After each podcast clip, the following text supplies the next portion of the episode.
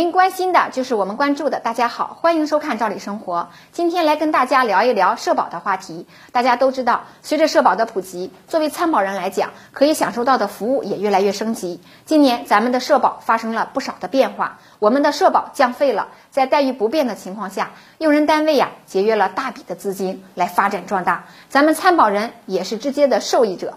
工作稳定肯定是家庭幸福的前提。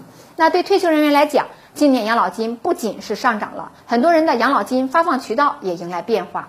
大家以后将通过社保卡来领取养老金了。除了这些变化以外，临近年末，社保还有两大利好消息：一个是养老保险转移接续啊，年底前可以实现网上办理了。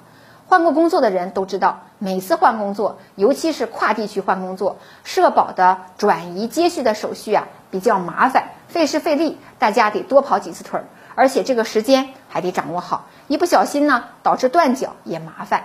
现在呢，有个好消息，按照今年八月份国务院办公厅印发的《全国深化放管服改革优化营商环境电视电话会议重点任务分工方案》的要求，今年年底前要实现养老保险关系转移接续业务网上办理。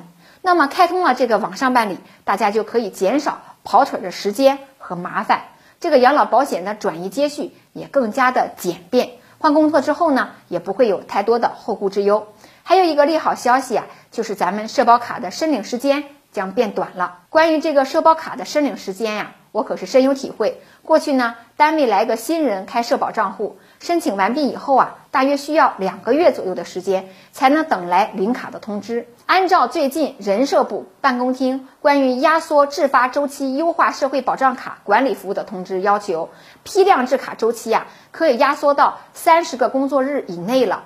这是批量制卡。那如果是社保卡零星制发的话，这个周期呢会更短，会压缩到五个工作日。而且呢，到年底每个区县都要至少设立一个快速发卡的网点，这对参保人和单位社保业务的经办人来讲都是好事儿，方便了很多。那时间关系啊，关于社保业务新变化的话题，我们就先聊到这儿。感谢收看，下次见。